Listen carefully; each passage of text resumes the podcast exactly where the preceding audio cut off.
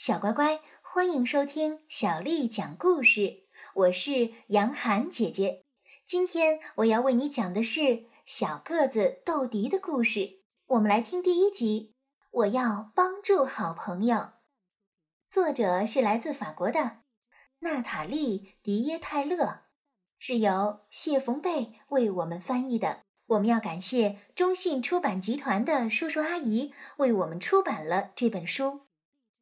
泽克和一只叫豆迪的小猴子，就好像是长在同一根树枝上的叶子。豆迪来自大森林中的科科迪国，在他很小的时候就被泽克的妈妈收养了。泽克和豆迪一起长大，一起度过了好几个旱季和雨季。豆迪从来没有去过村子以外的地方。但是猴子总归是猴子。当所有的孩子围坐在一起，开心地吃起芭蕉和红薯的时候，豆迪喜欢去树上摘树叶、捉小虫子和采香蕉吃。当所有的孩子都在红色土地上奔跑的时候，豆迪更喜欢在绿色的大树上玩耍。当所有的孩子都在茅屋里睡觉的时候，豆迪更喜欢睡在离星星最近的那棵棕榈树上。孩子们不喜欢他，还经常对着他喊：“你和我们不一样，你和我们不一样，你不应该在这里。”是的，泽克个子很小，比他妹妹莉迪迪小，比科科迪的小猴子也要小，比那些矮小的灌木丛。都要小，可是泽克很聪明，而且他什么也不怕。于是，小猴子豆迪想去找他的同伴，但是他又害怕自己独自去大森林。一根树枝上的叶子们总是在一起的。泽克想帮助豆迪找到他的同伴，可是泽克，你太小了，嗯，真的。你真的太小了。一天早上，泽克和豆迪出发了。他俩勇敢地走进大森林里，找到了科科迪国。在那里，有好几十只猴子迎接他们。豆迪重新回到了猴子家族，感到特别高兴。和猴子们住在一起，非常开心。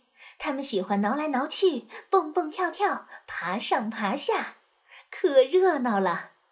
刚开始的几天，豆迪非常自在，就好像鸟儿找回了自己的窝，和大伙儿一样。这种感觉真好。但是，猴子的生活规律和一些本领，他还没有学习过。其他猴子很快就发现了。豆迪和他们并不一样，他们嘲笑他说：“你和我们不一样，你不应该在这里。”豆迪很失望，也很伤心。森林里的大树难道都一样吗？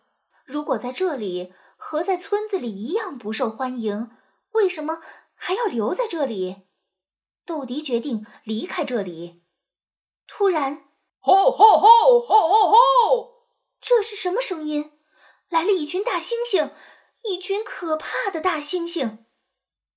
泽克喊道：“就算是狮子，也会被蚊子叮咬。把我和我的朋友放开，让我们比试比试。”猩猩的头领冷笑道：“如果你们能打赢我们这里最厉害的猩猩，我就把你们都放了。”说着，他把豆迪和泽克放了出来。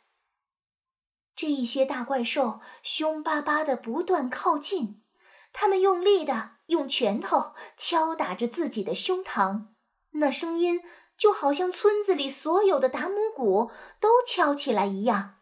他们围住了泽克和猴子们，把他们都捆在了树上。一只巨大的猩猩走了过来，泽克有了主意，他对豆迪轻声的说了几句话。突然，他俩同时往一棵大树的树洞里跑，不一会儿就不见了。大猩猩紧紧地跟着，钻进了树洞，但是身体被卡住了。他的头刚刚钻进来，砰的一声，泽克就拿起了一根粗树枝，把他打晕了。可是，猩猩头领是个输不起的家伙。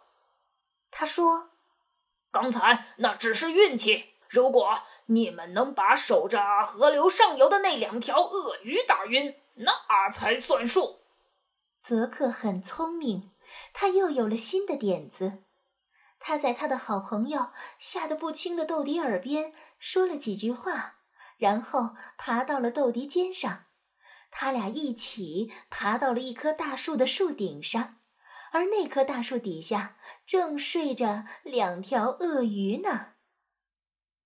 泽克对着离自己近的那条鳄鱼扔了一个椰子果。“你为什么？你为什么要打我？你是不是身上发痒了？”啊！被打中的鳄鱼恼怒的对着他的伙伴说：“什么？我什么都没干。”你就好像是一只土狼一样爱说谎。噼啪，说着说着，那条鳄鱼用脚重重的踢了他的伙伴一下，他的伙伴呢也重重的回了他一拳。他们两个扭打在一起，一直到互相把对方打晕为止。泽克和豆迪又赢了，他们回到了星星那里。可是猩猩头领真的太不讲信用了，他还是不同意放大家走。到了晚上，所有的星星都睡着了。泽克轻声地说：“快，现在就去救我们的朋友。”他和豆迪悄悄地从一根藤蔓跳到另一根藤蔓上，来到了那些猴子的身边。泽克用一块锋利的石头。切断了绑住猴子们的绳子，然后他们静悄悄地离开了，消失在森林里。终于，大家到了安全的地方。